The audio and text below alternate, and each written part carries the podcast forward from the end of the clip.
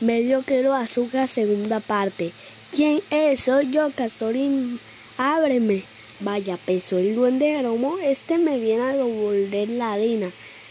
Pero Castorín le pidió un huevo, aunque fuese de paloma. Su madre estaba haciendo un pastel. ¿Con qué un pastel? Eh.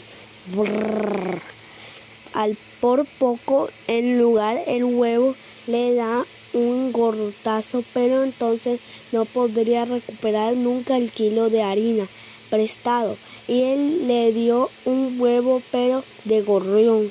Castorín, Castorín, a pesar de todo, se marchó contento y el duende Jeromo cerró la puerta, le dio dos vueltas a la llave y se puso a leer.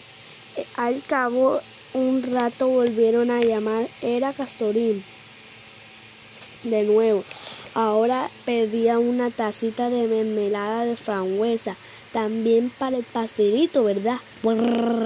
Y el duende Jeromo tuvo que encerrarse en la cocina para que Castorín no lo viera quitarse el gorro y morderlo de rabia, pero, pero para recuperar la harina y el huevo no le podía negar el al pedigüeño y él le prestó la tacita de mermelada, solo que en lugar de ser una taza de desayuno fue una taza de café y en vez de mermelada de frambuesa era de ciruela para que se aburrieran y le sirviera de lección y Castorín se marchó tan contento y el duende Jeromo cerró la dando tres vueltas a la llave y se puso a leer y al cabo de unos instantes Castorín llamó una última vez. Necesitaban para el pastel medio kilo de azúcar.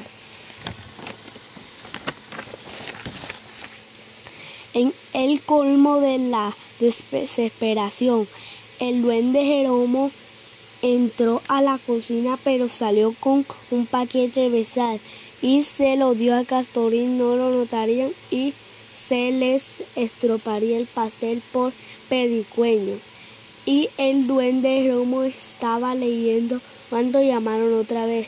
Ahora la, la familia de los castores en pleno venía todos juntos a felicitarlo por su cumpleaños y a regalarle pastel. Y el duende Jeromo se desmayó.